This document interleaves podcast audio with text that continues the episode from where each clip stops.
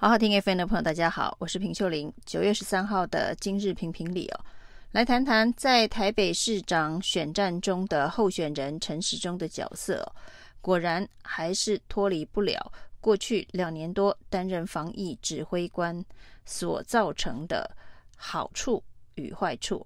那现在呢，整个选战的议题仍然环绕在陈时中在担任指挥官的时候，到底有没有阻挡台湾采购 BNT 疫苗的往事，那这一起这个新闻热点呢，当然是由慈济的执行长颜博文哦。那不好意思，我昨天呃把他误会成颜文博，颜博文先生哦。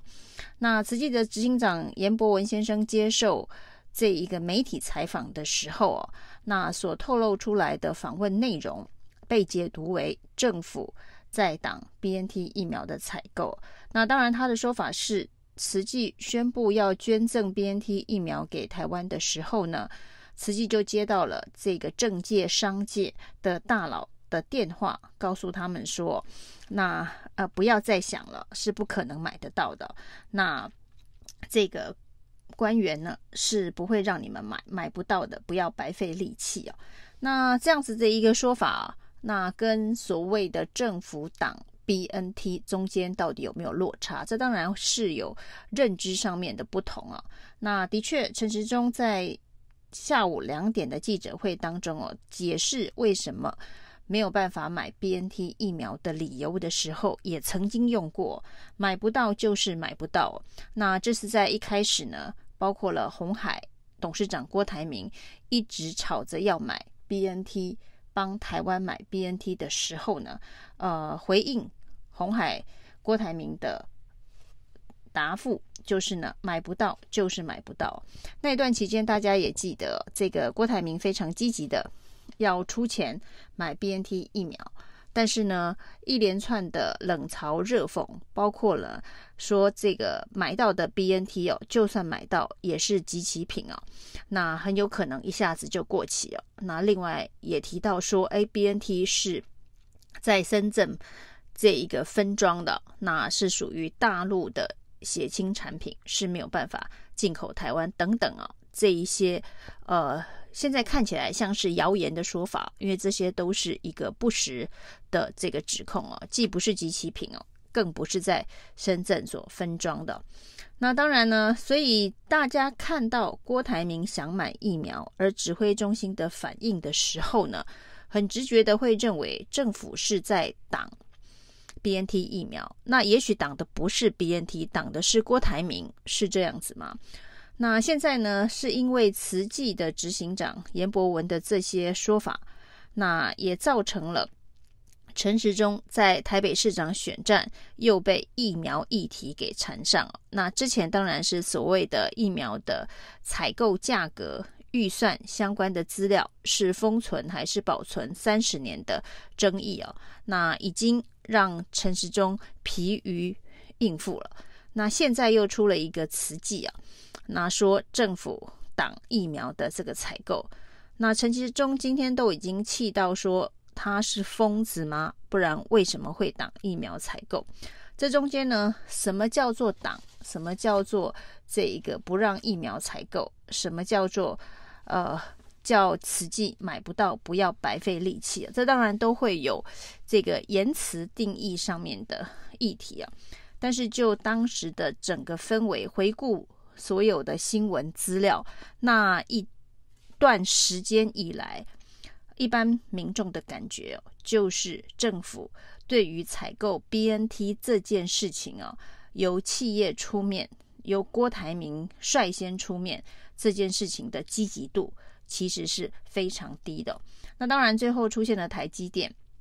接着又出现了慈济哦，就变成了由三个、有两个企业、一个慈善团体、宗教团体，呃，联合捐赠一千五百万剂的疫苗。那其实过程也不是那么的顺利哦。那数度都还传出这一个证严法师直接找上蔡英文总统，那台积电的张忠谋也找上蔡英文总统。那大家印象更深的是哦，这个郭台铭以及这个呃台积电甚至都还直接进入总统府跟蔡英文总统开会。那即便是如此哦，还是闹出所谓的原厂授权书、几大授权书的相关的争议啊，啊，甚至还传出在最后一刻都破局。而今天由这个慈济所揭露的，当时签的一个五方的合约，那甚至合约当中呢，呃，这个外包装上面不能有复必泰的字眼。甚至是合约的一个重要的条件。那现在对于出现了复必态的布条这件事情哦，到底是不是这个卫福部要求慈济要去拆掉布条？那也成了一个罗生门哦。那陈时中大致的回应就是记记不清楚哦，到底在飞机上面是台积电的人拆掉布条，还是慈济的人拆掉布条？那这只是一个整理的过程哦。那中间当然有没有人强力的介入这个整理过程的必要性哦？呃，这个恐怕现在也很难追查细节。那重点是呢，在合约当中所特别提到的，不能出现“复必泰”这三个字，居然是重要的合约条款。呃，其实对于台湾来讲啊，这一千五百万剂的 BNT 啊，最重要，它是呃德国原厂生产，符合台湾进口的标准，那品质没有问题。在疫苗的这一个保护力上面没有问题，那这恐怕是当时防疫最需要的，所以才会有所谓的陈富雄说，在看了慈济跟这一个陈时中双方的这个说法之后，他对这件事情破案了。那所谓的破案的意思，的确哦，在过程当中呢，是因为中国的因素，所以民进党政府哦，对于进口 BNT 疫苗是有疑虑的。因为担心被吃豆腐，在政治上面被吃豆腐，呃，因为如果呢，这一个所谓的上海复兴的呃代理权里头含台湾的话，那台湾就会变成中国代理权的一部分。那这个呢，在商业上面虽然嗯行之有年了，大家知道很多大中华代理的商品不是只有疫苗，呃，各式各样的商品，进口商品都有大中华地区的代理权，呃，含台湾的非常非常的多。那过去这一个商业行为的部分呢，政府不管，带大中华代理权可以包含台湾。那遇到了这个疫苗，当然敏感度比较高，因为这件事情呢，当然全国的关注度很高。那对于民进党政府来讲啊，那一旦也成为大中华代理权的一部分，那可能在这一个呃未来的政治上面的效应很难预料，所以呢才会有出现这个大陆深圳包装不符合台湾进口，然后可能是即期品的这些呃推拖拉档的理由。那但是呢，最后是如何突破？那显然这中间有相当多人的协力的奔走，才会才会在这么艰困的谈判过程当中，把所谓的“复必泰”三个字不能够出现在包装上面的文字写进合约当中哦，也至以至于才可以有后来所谓的拆布条这样子的一个事情哦。那既然如此呢，民进党政府其实也可以很公开透明的说，那整起事件呢，就结果论来讲啊，我们是呃获胜了，因为呢，我们把复必泰的这个字眼排除在包装之外，所以至少在所谓的抵抗大中华地区呃代理权的这件事情上面是有所进展，但是，一旦用力的澄清在这方面的进展。也就会让人看破手脚，看破的是哦，在防疫期间呢，原本应该要救命为先呢，但是对民进党来讲，政治考虑还是优于救命顺序，因为呢，这个外包装上面的文字，那甚至是合约上面能不能够把这个外包装的文字做一个白纸黑字的严格要求，成为能不能够。购买疫苗的一个关键的因素，所以就考虑上面来看，政治的考虑还是比疫苗采购的救命考虑、防疫的考虑优先呢。那对民进党来讲，当然在政治上胜利了，最终的结果，那疫苗也得到了，所以也许呃本来视之为双赢啊，但是这件事情呢，一旦仔细的检视的时候，难道他不能够在更早的时间，呃，不要把政治考虑的优先顺序放在这么前面，在更早的两个月、三个月，呃，不用经过这么长的一个折磨，就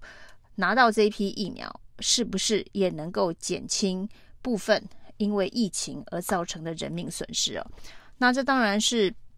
必须有平衡的考虑哦。民进党本来以为他可以做的是一个双赢的假设，但事实上呢，呃，人民的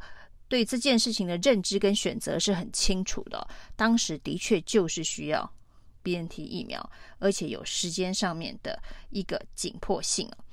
那当然，慈济揭露这件事情对陈志忠来讲是一个。选情上面蛮大的打击哦，所以呢，今天包括一些侧翼媒体，呃，对这件事情的反应非常激烈。那过去对于郭台铭的冷嘲热讽也就算了，那这一次呢，是直接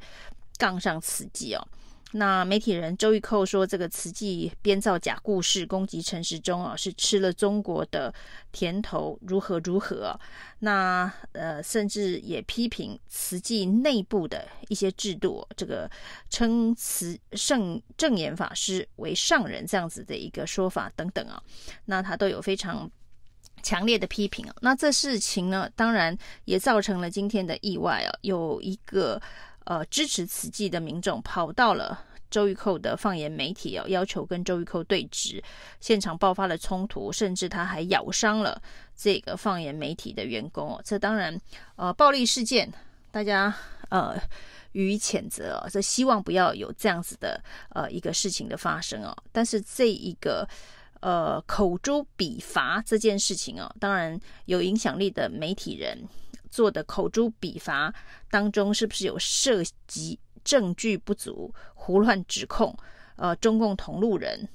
证言变成中共同路人这样子的一个指控，呃，也让的确啊，这个支持的一般民众哦，在情绪上、心理上可能会认为他没有其他反击的力量，他要到现场去要求对质，那没有办法完成他想要对质的这样子的想法。发生了这样子的一个呃不幸的暴力冲突的意外，那这个当然也会让大家有一点点同情啊、这一个攻击者，但是事实上这样子的一个行为只会让这一个对立升高。那对于慈济来讲，对于慈济上人来讲，他应该也不愿意看到这样子的一个状况。那所以呢，有关于慈济这件事情呢，在政治圈上面的解读是哦，民进党如果要全面的跟慈济开战的话，那应该要想一想啊，之前为了林志坚跟台大开战之后的后坐力哦，如果真的认为呃，台湾社会对于台大公信力的信任，对于慈济公信力的信任哦，那会因为这两件事情而有所转弯。转而支持民进党的说法的话，那也许，呃，又是再一次的误判了。以上是今天的评评理，谢谢收听。